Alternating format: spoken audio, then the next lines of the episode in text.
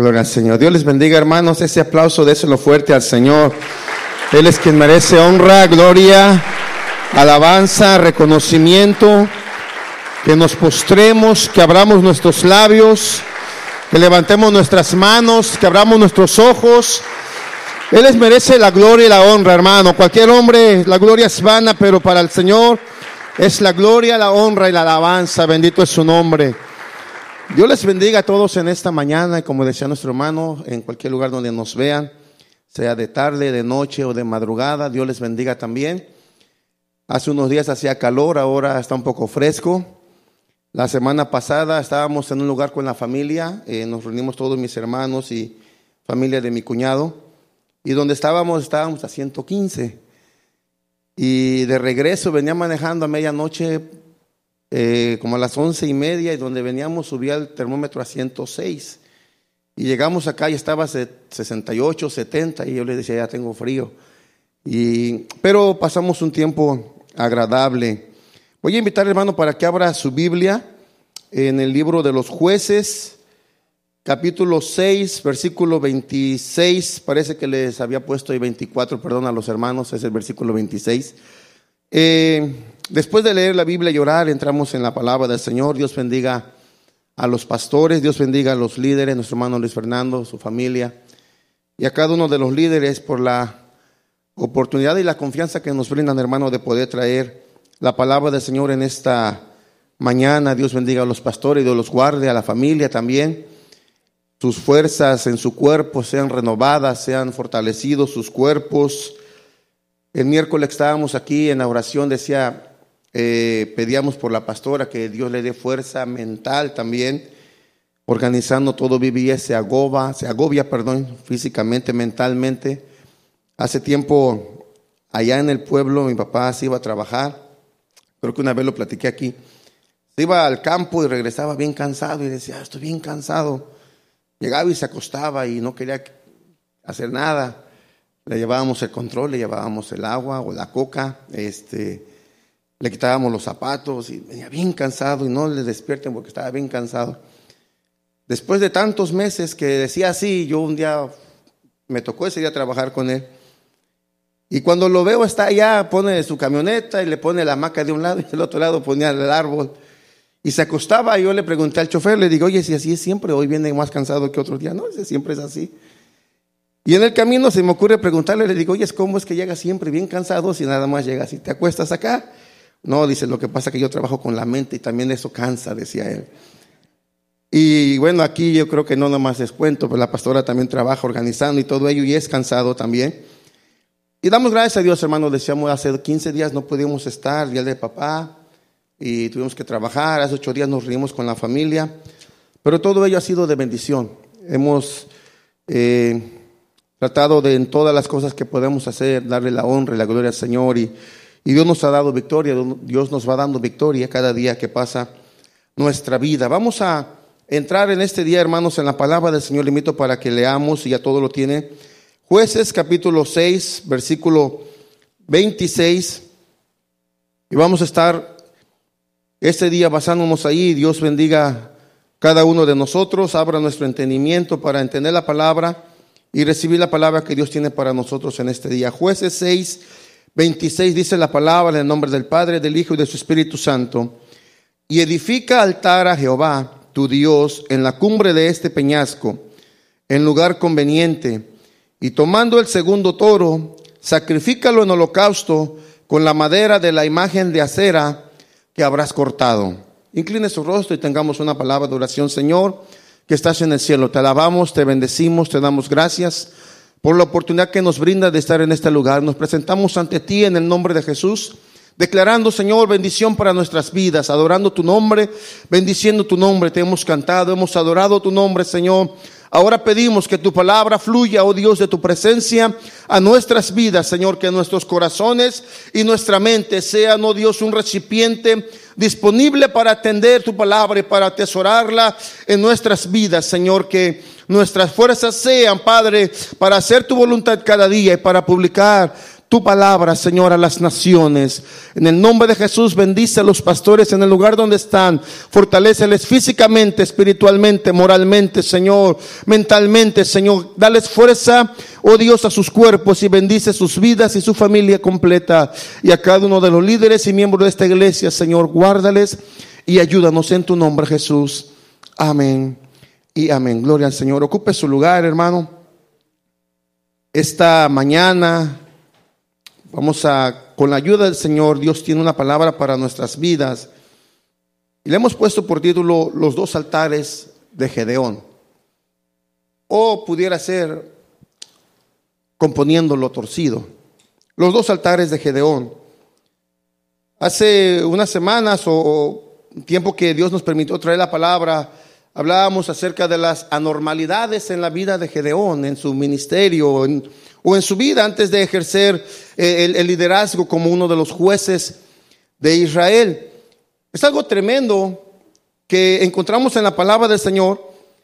Si usted lee el libro de los jueces, eh, durante el, reinado o, el, tiempo que el juez estaba eh, ejerciendo el cargo en el pueblo de Israel, dice la palabra que había paz y había tranquilidad.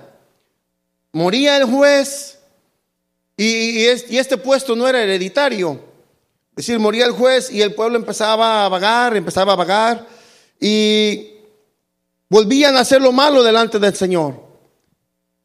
Ya veíamos la vez pasada en, los primeros capítulos del libro de jueces, de, este capítulo, perdón, el capítulo 6, que hicieron lo malo y veíamos qué es lo malo, qué es lo que ofendía tanto a Dios, qué es lo que le causaba tanto dolor a Dios y era que se iban tras dioses ajenos. Y ofendían a Dios porque uno de los primeros mandamientos de ellos, soy Jehová tu Dios. Y el Señor dice, soy tu Dios fuerte y celoso. No te hagas dioses ajenos delante de mí, mucho menos te postres y los adores. Y es lo que hacían precisamente. Pero moría el, durante el tiempo del juez, y a mí me llama la atención porque varias veces hay varios jueces que gobernaban o que estaban sobre el pueblo 40 años. Y 40 años en el pueblo de Israel es una generación. Esa generación conocía y entendían quién era el Señor y volvían a Dios, pedían perdón. Y durante esos 40 años, una generación completa estaban tras Dios, seguían al Señor y no adoraban a otros dioses y la tierra tenía paz.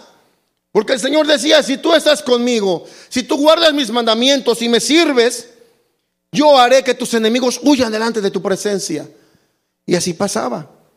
Pero había muerto Débora y dice que la tierra con Débora reposó 40 años. De Débora a Gedeón había 7 años y empezaron los problemas.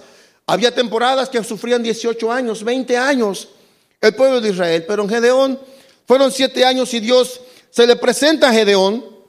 Vimos que viene, viene un ángel y le habla al pueblo y después este ángel viene, perdón, un profeta va y le habla al pueblo y este ángel viene y le habla a Gedeón.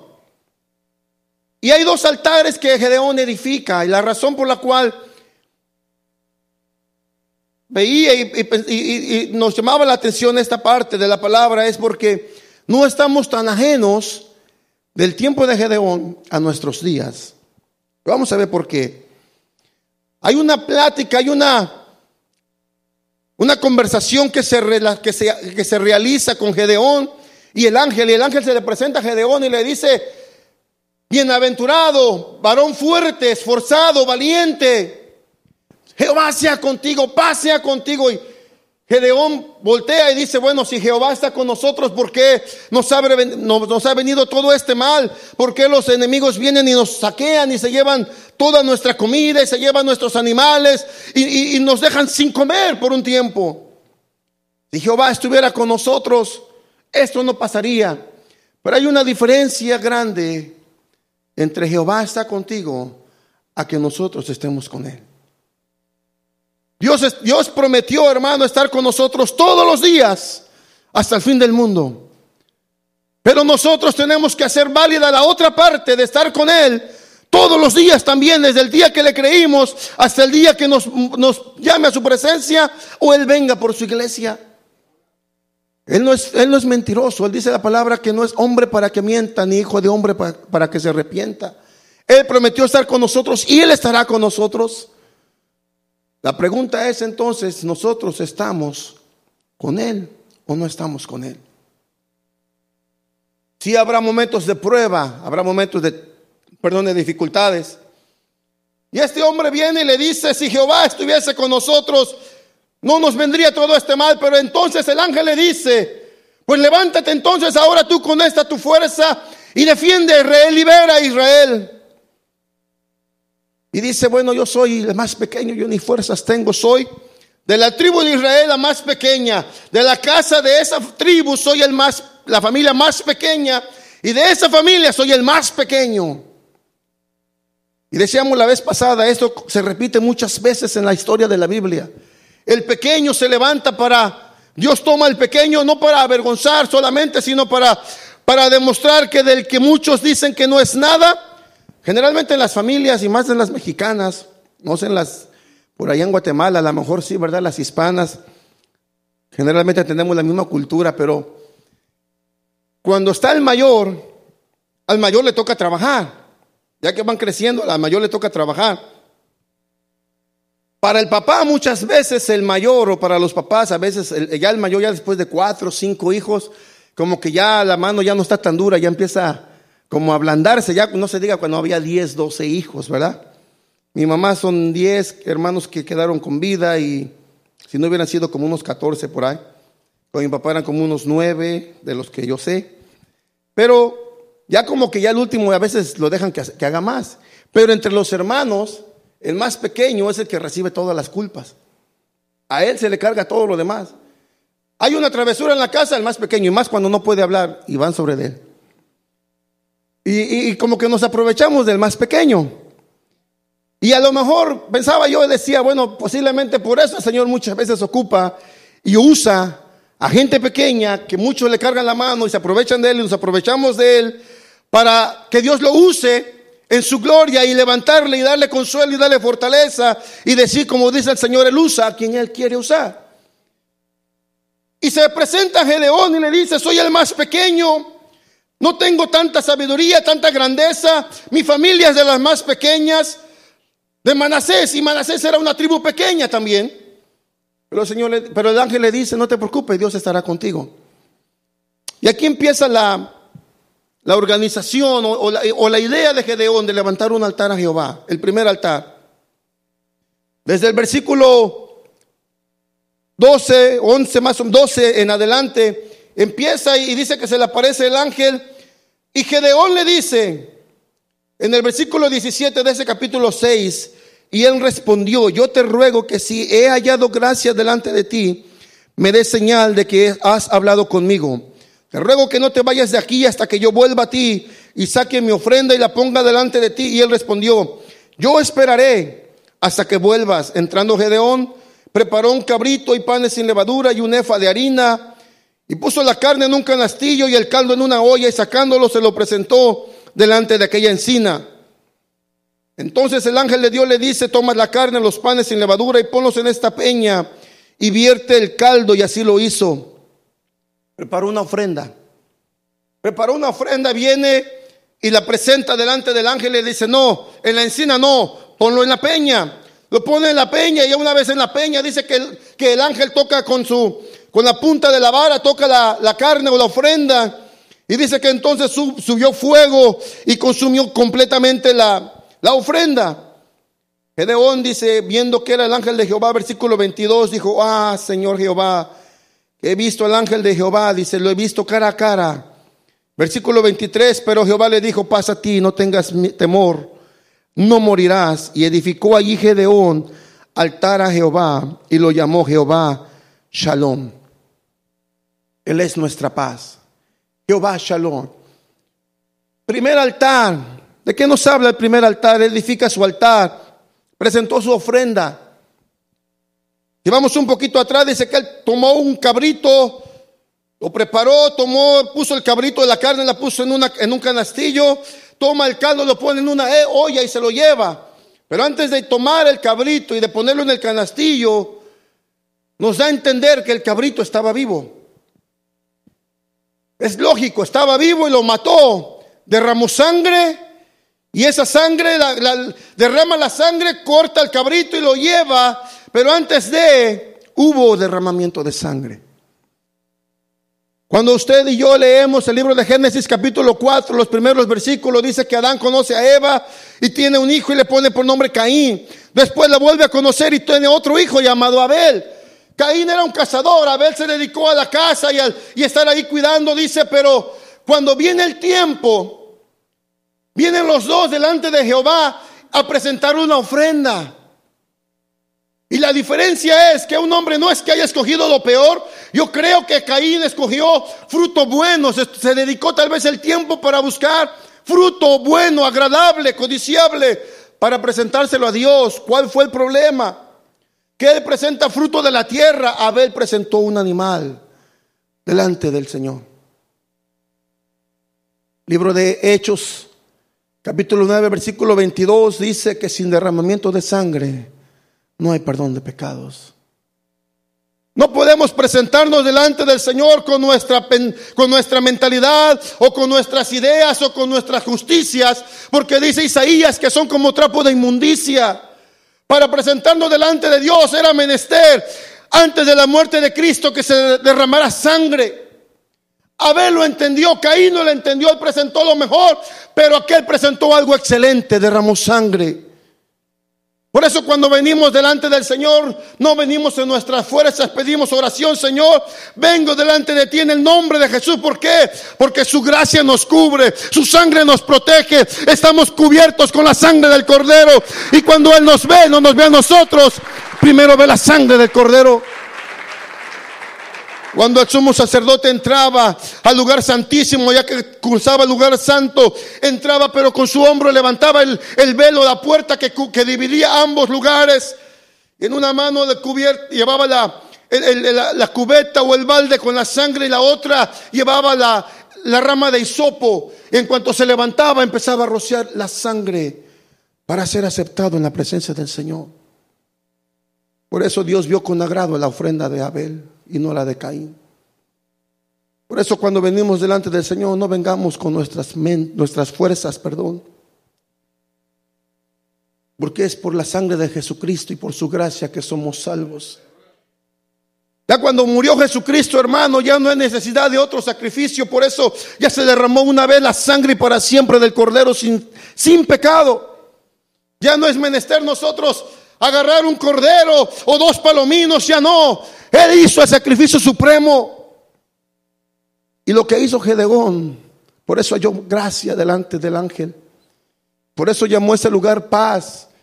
Él levantó el altar declarando que era lugar de paz porque él dijo, he visto, lo he visto cara a cara y no morí. Por eso el ángel le dice, no morirás, paz a ti. Porque has hecho lo correcto. Empezaste con el pie derecho. Primero reconociste que Jehová estaba con ustedes. Después reconociste que si ibas a la guerra, tenías que ir en el nombre del Señor, no en tus fuerzas. Y ahora te has presentado delante de Él en agradecimiento, derramando sangre. Y por eso su ofrenda fue aceptada. Todos nosotros decíamos, ya fue el, el sacrificio por nosotros, ya fue hecho. Jesucristo derramó su sangre por usted y por mí y por eso tenemos aceptación delante del Padre el día que usted venga, hermano. En el momento que usted venga, no solamente en la iglesia, sino en su casa, en la calle, en el lugar donde esté, que esté dando testimonio del Señor Jesucristo. Puede doblar rodillas o puede cerrar sus ojos solamente y decir, Señor, Padre, vengo a tu presencia en el nombre de Jesús. E inmediatamente el Señor le escucha y es aceptable. ¿Por qué? Porque va cubierto con, el, con la sangre de Jesucristo. Y nuestra labor en nuestros días es declarar, hermano, que Jesucristo es el Señor. Nuestra labor en nuestros días es declarar que Jesucristo vive y reina, que es el soberano sobre todas las cosas. En medio de la sociedad que se está desbaratando, se está desmoronando, hermano. Tenemos que levantarnos nosotros y levantar el nombre del Señor Jesucristo. Este primer altar tiene como, como simbolismo, pudiéramos decir, reconciliación, salvación, nuevo nacimiento, traía paz. Dice Isaías, venid, venid luego, dice Jehová, ya estemos a cuenta. Gedeón fue llamado a cuenta con el Señor, por eso Ahí en ese nos, nos da un breve relato de lo que tuvieron, pero posiblemente tuvieron más.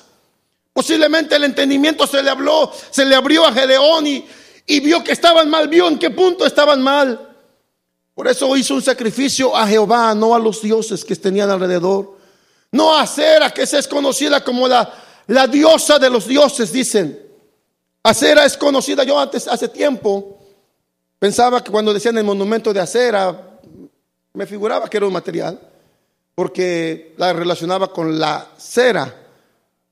Pero no, Acera es conocida en aquellos lugares como la reina o la diosa de los dioses, como la mamá de los dioses, y en algunos casos, en algunos personajes, la elevan al grado de decir que es la esposa de Dios. De esa altura era la aberración espiritual del pueblo de Israel. En ese lugar caían, porque entendemos los otros pueblos, los filisteos, los fenicios, que ellos le llamaban Ishis, otros le llamaban Isha, otros le llamaban la diosa de la fertilidad.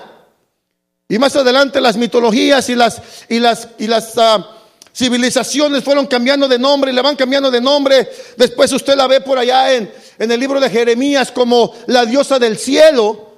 Y más adelante usted la ve allá en México que dicen que es la reina del cielo. Es diferente vista, pero es la misma, la misma raíz de allá. La reina del cielo. No hay ninguna reina del cielo. Hay un rey de reyes y señor de señores llamado Jesucristo. A él dele la gloria, hermano, dele la alabanza. Bendito es su nombre. Muchas veces el hombre conoce al Señor, tal y como Gedeón tuvo ese encuentro con el Señor, y aceptamos el sacrificio. A veces nos paramos y decimos, ¿verdad? A veces, cuando encontré a Jesucristo, pero ya se nos ha hablado, no encontramos a Jesucristo, Él no estaba perdido. Los perdidos éramos nosotros. Cuando Él nos encontró incluso en la parábola de las cien ovejas o del, pastor, el maestro dice, cuando le falta una oveja, deja las 99 y se va a buscar a la oveja perdida. A veces hacíamos broma, la semana pasada le decía yo a mí, platicando con mi cuñado, hacíamos broma y decíamos que estábamos en ese lugar, estaba grande y pues ya ves, fácil de perderse en un lugar con mucha gente. Y le decíamos, y si se pierde, pues a veces nos llama y que Dios lo ayude. Y recordé un evento chistoso en mi juventud, entre tantos que tuve. Fuimos a la Ciudad de México y había antes, todavía está, pero antes era, ahora hacen más cosas, antes hacían menos. Y se llamaba el lugar o el teléfono o la oficina, se llamaba Locatel. Llamen, si tenía una persona perdida, Usted llamaba al 658-1111 y le decía, quiero reportar a fulano perdido o a X perdido, y ellos lo buscaban. Y salía en la televisión el anuncio, y, una vez llamamos y, le dije, o le dijimos allí, ahí es Locatel, sí, allí buscan a las personas perdidas, sí, a ver, encuéntrenme. Estábamos perdidos. y entre esas cosas, pues bueno, ¿verdad? Pero el pueblo de Israel habían perdido la guianza, habían perdido, dicen por ahí, la brújula.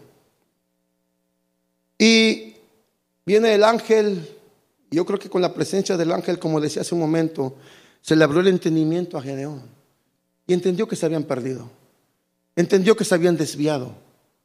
Por eso toma y empieza a hacer lo correcto, porque sabían que era lo correcto.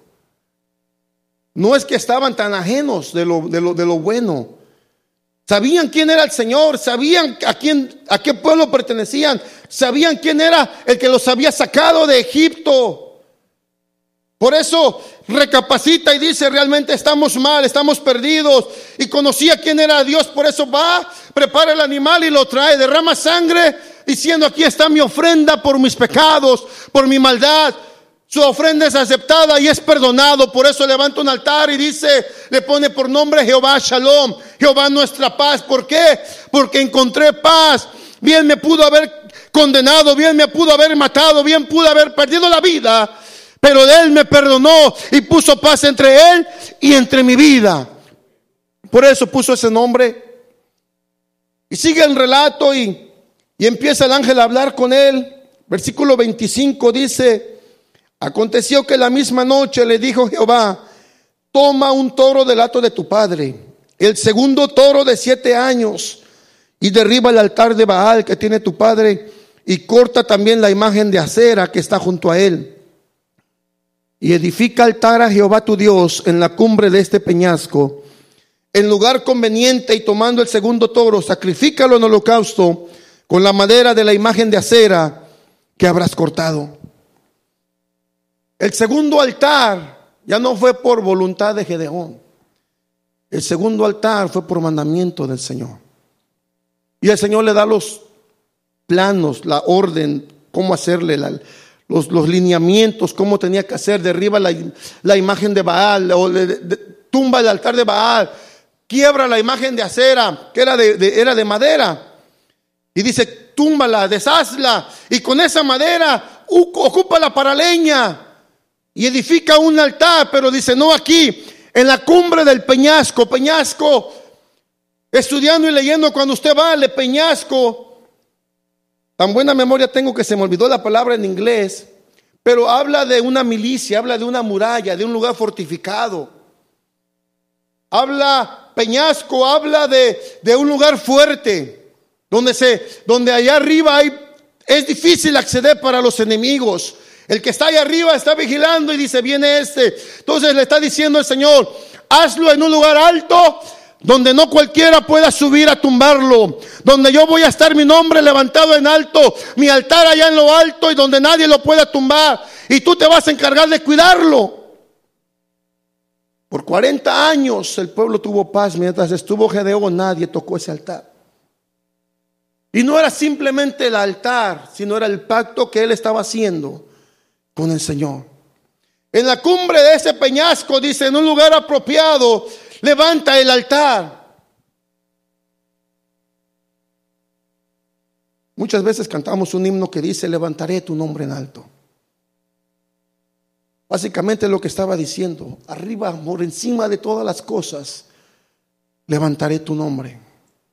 Y lo que el Señor le estaba diciendo a Gedeón hasta allá arriba, posiblemente te cueste subir a la cumbre del peñasco pero allá quiero que levantes mi altar. Pero hay una cosa en el versículo anterior, versículo 25, le dice, toma un toro del hato de tu padre, el segundo toro.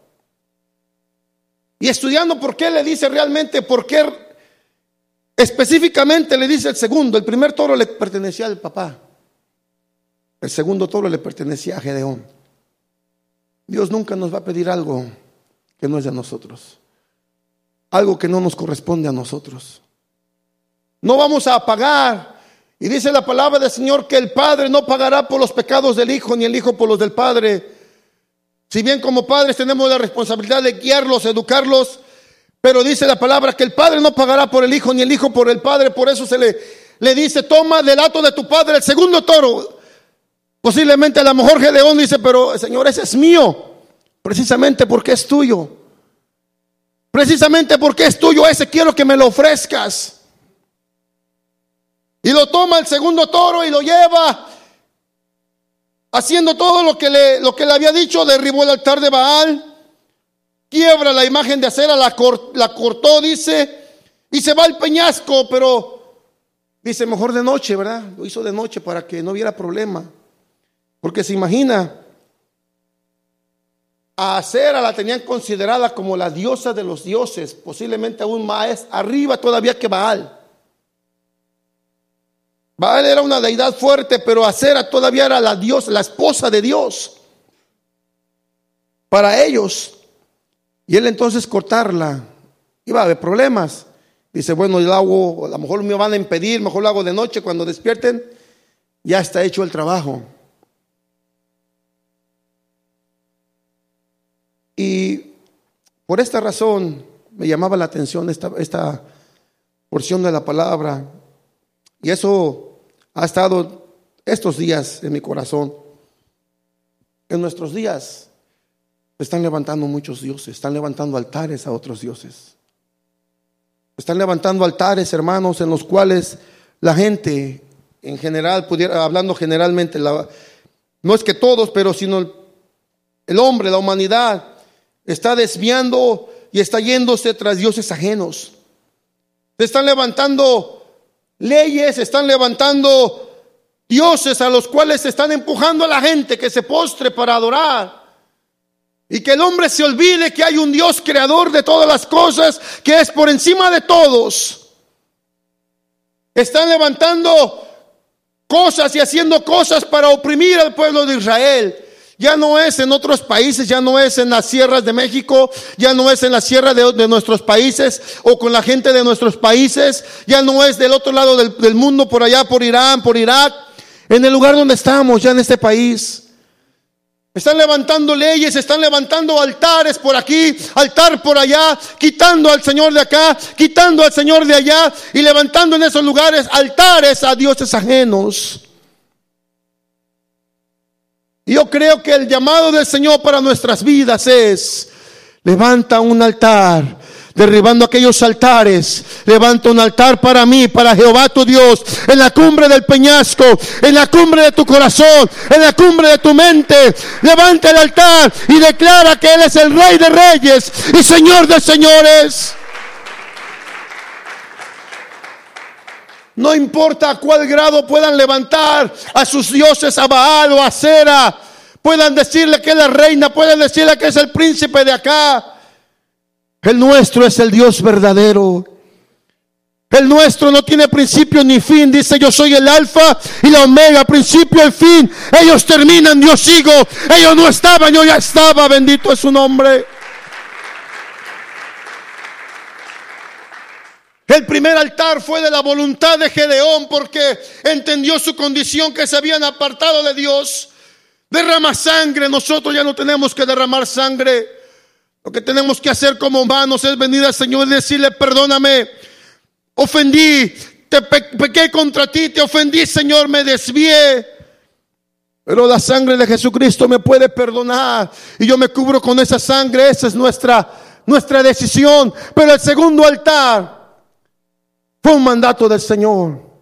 El segundo altar nos habla de consagración, nos habla de santificación, de relación nuestra con Dios. Porque es fácil, sí es fácil, a veces el pastor no lo dice, es fácil aquí estar y ser cristianos y cantar y danzar a veces y levantar nuestras manos, pero la batalla es allá afuera. La batalla es allá afuera, hermano. Si fuera por nosotros, aquí nos quedamos. Nos pasaría como Moisés cuando sube al monte y cuando bajó ya vio el relajo que tenía el pueblo.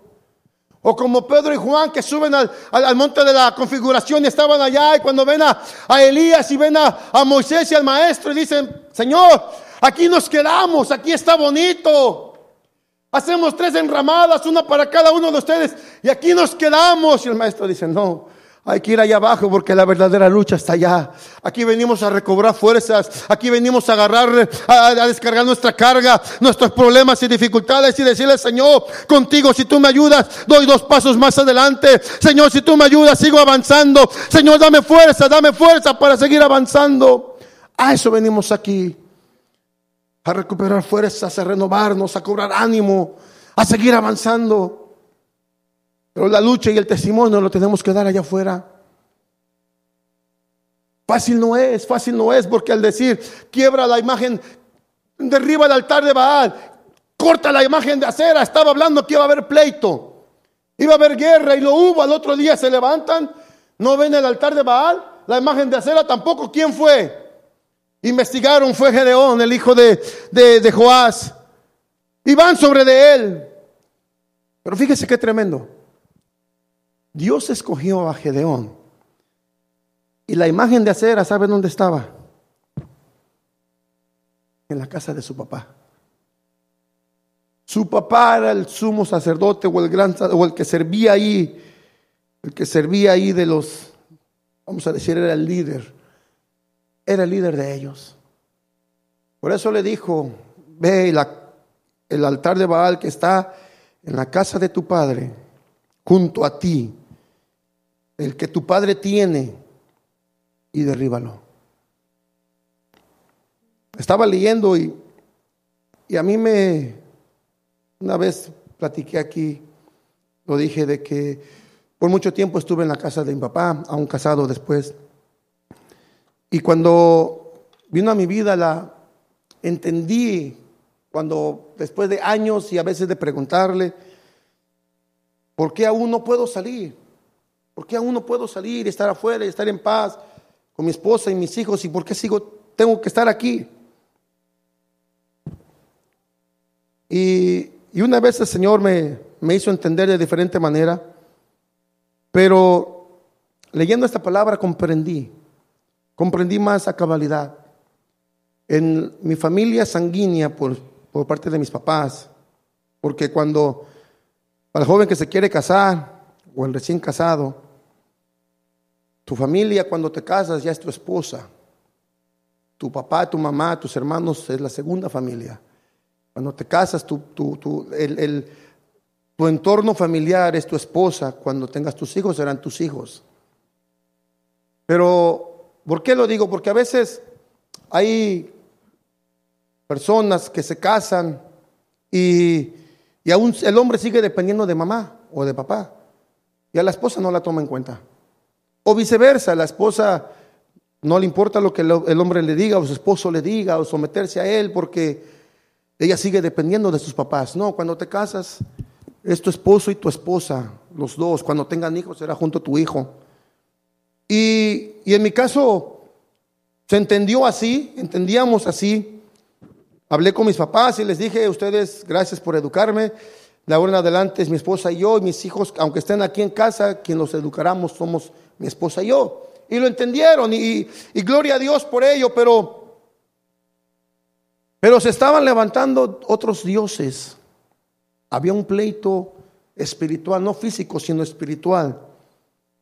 Y, y estábamos ahí luchando, levantando el altar del Señor, levantando el altar del Señor. Yo entendía en un momento, a veces decía que no era mi, mi puesto, y no estoy diciendo que le estaba quitando autoridad a mi papá, sino yo lo respetaba como mi papá, pero espiritualmente yo tenía que velar y luchar por esa familia. Y a lo largo de los años, hermanos, nos ha traído bendición y nos ha traído una gloria de parte del Señor para nuestras vidas y todas las glorias para Él, pero nos ha traído bendición y un establecimiento dentro de la familia, no solamente mis padres hablo, sino la familia completa y aún la, la que se va añadiendo cuando ya vienen los cuñados y la familia del cuñado y todo ello. Hace, al principio de este, de este año, una hermana de mi cuñado se le taparon varias arterias en su, en su corazón y tuvieron que operarla. La primera operación, el doctor le abre, pero parece que la primera no fue acá arriba, sino le operó por acá, por la, la, pierna, y supuestamente le iba a destapar las arterias, no le hizo nada, nomás la operó y cobraron, pero no hicieron nada. La muchacha se estaba pues, casi muriendo porque tenía 60% de sus pulmones llenos de agua, sus pies, sus piernas, del, de la rodilla hacia abajo, tenía yo creo que unas cuatro veces más de lo que es su pie hinchado. No podía dormir acostada, tenía que estar sentada todo el tiempo y así dormir, porque sentía que se ahogaba, se le iba el aire. Tuvieron que operarla, pero antes de ello, cuando nos dijeron, eh, mi esposa primero le habló mi hermana a ella y le dijo, dice, pues vamos a estar orando y dice, ya por eso llamo, porque quiero que oren. La mamá de ella, o la mamá de mi cuñado, ellos van a la o asisten a lo que conocemos como la religión popular. Y estaban yendo allá y, pero cuando nos vieron, fuimos al, al, al hospital, eh, cuando nos vieron la señora empezó a llorar. Empezó a llorar y dijo, gracias en primera porque sé que nos quieren. Entiendo que nos quieren, dice. La segunda, dice, porque yo me acuerdo que hace tiempo tú oraste por ella, dice, del páncreas, dice, y, fue sana. Dice, yo quiero que ores por ella. Y cada vez que vamos para allá, ellos entienden y yo les dije, mire, por muy bueno que sea el doctor, si, la mano del Señor no está allí, no va a sanar. Si el doctor no es bueno, pero Dios está sobre el asunto, ella puede sanar. Puede usar la medicina, puede usar el medicamento, puede usar cualquier cosa, uno puede usar nada, pero tiene que ser la voluntad del Señor. ¿Está dispuesta? Sí, estamos dispuestos. Empezamos ahora le habían pronosticado que iba a ocupar una máquina exterior por 60 días mínimo. No la ocupó ni 25 horas, se la tuvieron que quitar, dice ya no la necesita. Y esta vez, la semana pasada que nos reuníamos, era para ellos, toda la familia nuestra, y se le invitó a toda la de ellos, no fueron todos, fueron menos de la mitad tal vez.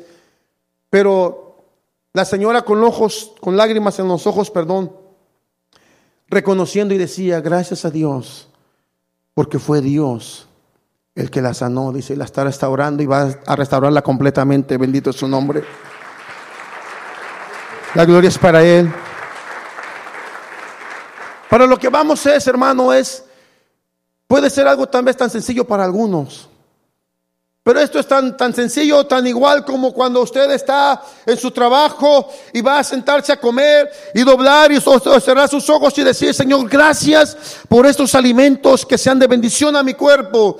Lo que está haciendo es publicando que usted le agradece a Dios por los alimentos que le da, por la vida que le da. Está testificando del Señor. Donde quiera que usted va, instruyendo al Hijo, mira Hijo, hay un Dios que nos da la vida, que nos da la salud, las fuerzas para trabajar. A Él dale la honra a Él dale la gloria. Mire, crea hermano, usted luche, edifique el altar, no desmaye, téngalo ahí, construyalo, defiéndalo, defiéndalo contra cualquier adversidad y verá que ese altar va a permanecer. El nombre del Señor va a permanecer para siempre. No importa lo que los pueblos digan, no importa lo que las leyes digan. Cuando salía la última de las leyes que usted sabe hace unos días, Dios bien lo sabe, yo no doblé mis rodillas porque estaba, parece que estaba en el trabajo. Pero cerré mis ojos un momento y le dije al Señor, Señor, ahora te agradezco, te agradezco más todavía que los días pasados por habernos traído a esta iglesia. Porque visitando iglesias para predicar o estando en una iglesia congregándome, podemos ver y entender muchas veces el hombre se basa en lo que ve, lo, externo. Que si hay brinco y, corrimos todos y lloramos y nos caímos, estuvo el Señor y hubo la bendición del Señor, aunque no haya habido palabra. Pero la palabra del Señor dice que pasará al cielo, pasará a la tierra, pero su palabra permanece. El pueblo perece, pereció, dice, a causa falta de doctrina, por falta de doctrina. Y desde el primer día que venimos aquí, hace años y que dejamos un tiempo de venir y estábamos pidiendo al Señor si era su voluntad venir para acá o no venir para acá, entendimos y sentimos en nuestro corazón que hay palabra en este lugar. Vendrán tiempos, hermanos, en que seremos probados, pero si usted tiene la palabra, la palabra le va a fortalecer. No estoy diciendo que o declarando juicio sobre alguien que vaya a caer, no, no, no, no, no, Dios guarde, Dios guarde. Lo que estoy diciendo, hermano, que usted que tiene la palabra, tiene una herramienta fuerte para permanecer en pie contra las acechanzas. Para permanecer en pie con, en cada lucha, en cada batalla que haya, usted va a permanecer de pie. Habrá gente que a lo mejor ha salido de este lugar porque vive lejos y ya no puede venir. Yo creo que desea venir y de vez en cuando a lo mejor hasta ve por internet porque sabe lo que hay si es que en otro lugar no lo hay. Pero cuando encuentra usted un lugar donde se da la palabra, que es la que le va a fortalecer, la que le va a permanecer firme, es como, como aquella, aquella edificación sobre la roca, sobre, como en México cuando uno va a hacer una casa, hay que escarbar hasta que encuentra la piedra y aún todavía mi papá me decía, ráscale más a ver si, si no es falsa para asegurarse que está el cimiento. Esa casa va a permanecer. Vienen embates, dice la palabra, vengan vientos, tempestades, esa casa va a permanecer. Por eso, si cimentamos nuestra vida en el Señor Jesucristo, que es la palabra viviente, y escudrillamos su palabra, yo a veces veo por ahí que ponen algunos hermanos, restaura el altar familiar, restaura el altar familiar, eso es algo bien tremendo. Doble rodillas con sus hijos y si no están, doble rodillas por ellos. Pida por ellos, hermano, pida por ellos. Joven que estás aquí, yo le digo a mis, a mis hijos, yo empecé a pedir por mi esposa cuando tenía 16 años. 16, ni novia tenía, pero yo pedía por mi esposa, por mis hijos, desde entonces. Tiempo después, Dios me bendice con una buena esposa. Dios me bendice con buenos hijos. Pero la batalla se tuvo que librar antes. Se tuvo que librar antes. Pero sin desfallar, sin desmayecer, orar, pedir, pida por sus hijos, pida por ellos. La palabra del Señor no miente, la palabra del Señor es verdadera. Es verdadera, hermano, solamente que nos toca luchar. A Gedeón la batalla se le vino después. No habla de la reacción de su papá. Posiblemente cuando él, cuando el papá dijo, bueno, fue Gedeón, sí fue mi hijo. Van a pelear ustedes por Baal, dejan que Baal pelee por él. Posiblemente se abrió el entendimiento del papá o posiblemente le dio miedo. ¿Por qué? Porque vio al pueblo que venían para matarlos y cuando ve que venía el pueblo entero, dice, bueno, déjenlo que pelee él. Siendo que él tenía el altar en su casa. Pero posiblemente también la bendición de Gedeón le alcanzó a él y, y entendió y comprendió y se arrepintió. Ya no dice qué pasó con él. Pero lo, que sí entendemos y sabemos es que las acciones que usted haga tienen efecto en su, en su esposo, su esposa, en sus hijos y en los vecinos. Eso es ser testigo de Jehová. Eso es realmente ser testigo de Jehová, porque dice la palabra, me seréis testigos en Jerusalén, en tu casa, con tu esposa, tu hijo, tus hijos, en Judea, con tus vecinos, en Samaria, con los que están más allá y hasta lo último de la tierra. Pasarán los años y ellos entenderán que la palabra que usted dijo hace tiempo que era cristiano, han venido tempestades, han venido dificultades en su vida y sigue firme, dice verdaderamente este es hijo de Dios. Verdaderamente este sirve al Señor, no importa lo que venga en su vida o en su familia, ha permanecido fiel, testificando del poder de Jesucristo. Ya para terminar, hermano, quiero pedirle que vaya conmigo al libro de Josué versículo que a lo mejor es muy conocido por usted. Josué capítulo 24, verso 15.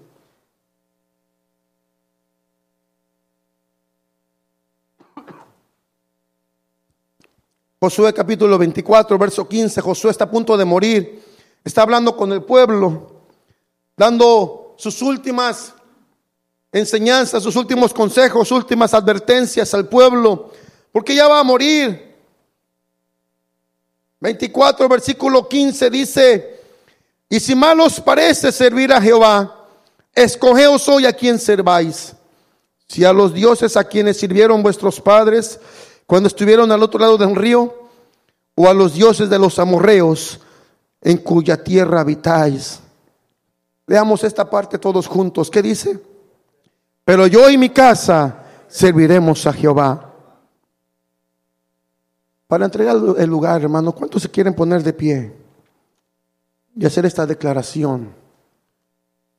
Y ese último versículo, esta última parte, en lugar de que diga, donde dice, pero yo y mi casa, ¿por qué no decimos, pero ministerio logos, serviremos a Jehová? Estamos en un tiempo difícil espiritualmente. Y no estoy diciendo que Dios nos esté llamando o, que usted salga y ahorita empieza a sacar la espada y matar. Ahí anda que ahí tiene una pastora en la oficina. Y a matar a cuanta gente. No, no, no. Dice la palabra que las armas de, de nuestra milicia no son carnales, son espirituales. Porque no luchamos contra carne y sangre, sino contra principados, potestades y señoríos en las tinieblas. Que la lucha de las, no, no, son, no son carnales, son espirituales, dice el profeta. Y dice la palabra del Señor, el apóstol Pablo también. Pero sí con declaración de, nuestros, de nuestra vida y de nuestros labios. Si usted lo cree realmente en su corazón, vamos a leer esa parte si nos ayudan, por favor, los hermanos, otra vez, perdón. O ya se lo sabe de memoria, hermano. Pero yo y mi casa serviremos a Jehová. Pero ministerio Lobos serviremos a Jehová. No importa, hermanos, los altares que levante el mundo, no importa los ataques o altares que vaya levantando el mundo, usted diga, pero el ministerio Logos serviremos a Jehová. Aquí habrá un lugar, hermano, donde se levante el nombre del Señor, donde se levante la bandera de victoria del Señor Jesucristo y se diga, Jehová es rey, Jehová es rey, Jehová es Señor, Jesús es Señor, yo y mi casa serviremos a Jehová, bendito es su nombre. Aleluya, al Señor bendiga su nombre, hermano, Dios le bendiga.